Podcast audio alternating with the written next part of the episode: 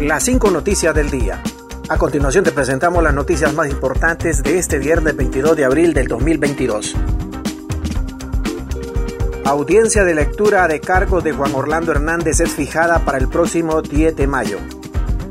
El proceso contra el expresidente de Honduras, Juan Orlando Hernández, continuará en la próxima sesión el 10 de mayo a las 11 de la mañana, según fue comunicado por parte del juez de instrucción del Tribunal Federal Sur de Nueva York, Stuart de Aaron. En esta fecha se presentarán las pruebas que pesan contra Hernández, presidente de su país entre 2014 y 2022, y que fue arrestado el pasado 15 de febrero tras un pedido de extradición por parte de los Estados Unidos. El acusado, asistido por un intérprete, no se trasladó hasta la corte, sino que se conectó por videoconferencia desde la prisión a la que fue enviado el jueves tras su extradición eh, desde Honduras y se limitó a decir que conocía los cargos por los que está siendo acusado y que le pueden costar la cadena perpetua. Hernández, de 53 años, va a ser acusado de delitos que van desde 2004 a 2022 por los tres cargos siguientes. Conspiración para la importación de cocaína, posesión de ametralladoras y armas pesadas y conspiración para la posesión de esas ametralladoras y armas. Estos dos últimos delitos pueden merecer cadena perpetua. La extradición de Hernández evidencia la debilidad de la justicia hondureña. La extradición desde 2014 de una treintena de hondureños a Estados Unidos acusados por narcotráfico, incluido el expresidente Juan Orlando Hernández, evidencia la debilidad de todo el sistema de justicia de Honduras, según la opinión de analistas locales. Aquí vemos que ha fallado todo el sistema de instituciones que tienen que ver con la justicia. Estamos hablando de la Corte Suprema de Justicia, el Ministerio Público, la Policía, organismos de, inteligencia y contrainteligencia, igual las Fuerzas Armadas, dijo a F en Teucigalpa el analista Omar Andrés García Calderón. Lo que ha venido viviendo el país con muchas denuncias de corrupción, narcotráfico y la extradición de decenas de hondureños a Estados Unidos que los acusa de introducir drogas a ese país, ha puesto en evidencia la, la desinstitucionalización que han estado sufriendo Honduras en los últimos 30 años, agregó. Continuamos con las cinco noticias del día.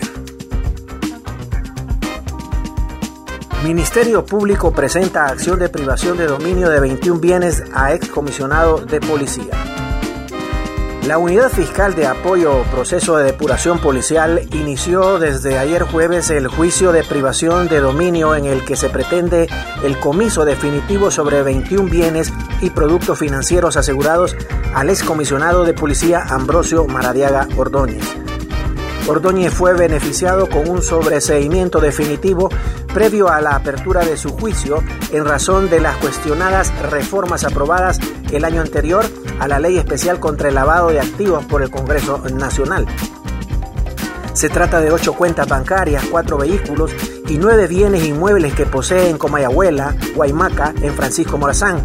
En este caso, en coordinación con la Agencia Técnica de Investigación Criminal, ATIC, y Unidad de Análisis Financiero del Ministerio Público, se investigó al ex miembro de la cúpula policial y se determinó que en un periodo de siete años, que comprende 2007-2014, presentó una incongruencia patrimonial y realizó movimientos financieros atípicos por un total de 9.400.000 eh, lempiras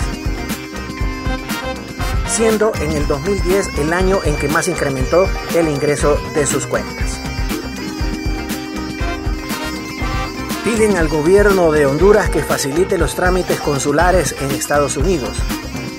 La Fundación Hondureña, el eh, 15 de septiembre, solicitó este viernes al gobierno de su país que facilite las diligencias consulares a los inmigrantes en los Estados Unidos, de manera que solo se les capturen sus datos una vez y puedan llevarse el pasaporte inmediatamente. En una carta dirigida al canciller de Honduras, Eduardo Enrique Reina, la Fundación 15 de septiembre pide que se mejore el proceso de reprogramación de citas en aquellos consulados que no disponen del nuevo sistema de migración de pasaporte electrónico. Honduras celebra el Día de la Tierra afectada por incendios y escasez de agua. Honduras conmemora este viernes el Día Mundial de la Tierra afectada por la escasez de agua para su población y los incendios forestales que entre 2011 y 2022 han afectado más de 647 mil hectáreas de bosque. Los problemas que afectan los recursos naturales en Honduras continúan y cada vez más se agravan.